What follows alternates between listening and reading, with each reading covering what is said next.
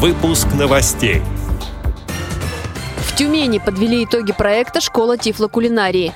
В Москве пройдет фестиваль искусств для незрячих детей. Театры КСРК ВОЗ отмечены дипломами международного конкурса. Далее об этом подробнее в студии Анастасия Худякова. Здравствуйте! Здравствуйте! Тюмени состоялось закрытие программы «Школа тифлокулинарии». На мероприятии выпускникам вручили сертификаты Западно-Сибирского государственного колледжа об окончании курса. Здесь были объявлены и победители кулинарного конкурса. Среди слабовидящих слушателей победу одержала Елена Жукова. Лучшей в направлении тотально незрячие кулинары стала Вероника Штейман. Победители получили в подарок мультиварки с речевым помощником. Остальным вручили предметы кухонной утвари. Также участникам подарили книги, напечатанные шрифтом Брайля, с лучшими рецептами проекта. Они выпущены совместно с областной специальной библиотекой для слепых. Издание называется «Просто вкусно доступно». Напомню, что школа тифлокулинарии стартовала в Тюмени в октябре прошлого года. За 6 месяцев обучения прошли 20 слепых и слабовидящих людей от 18 до 50 лет, рассказала общественный корреспондент филиала «Радиовоз» в Тюмени Ирина Алиева.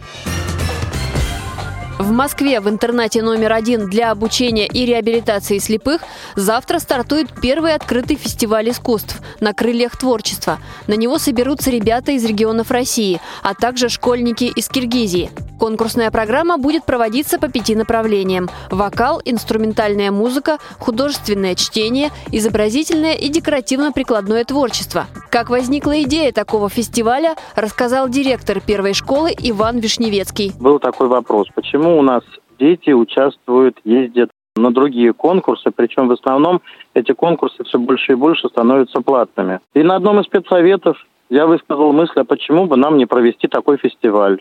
Кроме того, есть заинтересованность создать ассоциацию для школ, которые обучают незрячих детей, да и вообще детей с нарушениями зрения.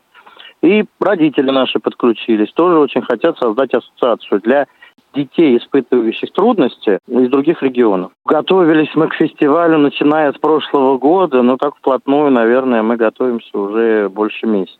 Какие трудности? Ну, естественно, что, наверное, основные трудности это финансовые, поскольку нужно покупать призы, нужно размещать, нужно питать детей, которые приедут. Ну и плюс к этому, все-таки я считаю, что школы по всей Российской Федерации, которые обучают наших детей, все-таки разобщены. Наверное, все-таки это связано и с отдаленностью друг от друга – а может быть какой-то закрытостью. Очень хочется, чтобы мы стали более открыты друг для друга и общались друг с другом.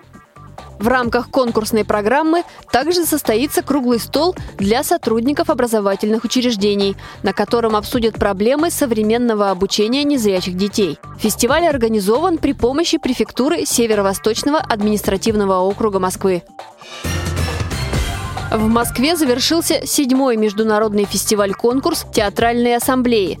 На нем театры культурно-спортивного реабилитационного комплекса ВОЗ завоевали дипломы победителей. В одной из номинаций «Инклюзивный радиотеатр «Резонанс» получил диплом второй степени за спектакль «Падение в жизнь» режиссер-постановщик Ирина Некрасова. А Народный театр «Внутреннее зрение» отмечен дипломом третьей степени за шутки Чехова. Режиссер-постановщик Виктория Доценко. Четверо артистов КСРК ВОЗ Елена Бурнашкина, Ирина Кравченко, Алексей Петров и Михаил Петровицкий получили специальные дипломы жюри. Также специальным дипломом отмечен дуэт Ирины Кравченко и Марины Тумилович.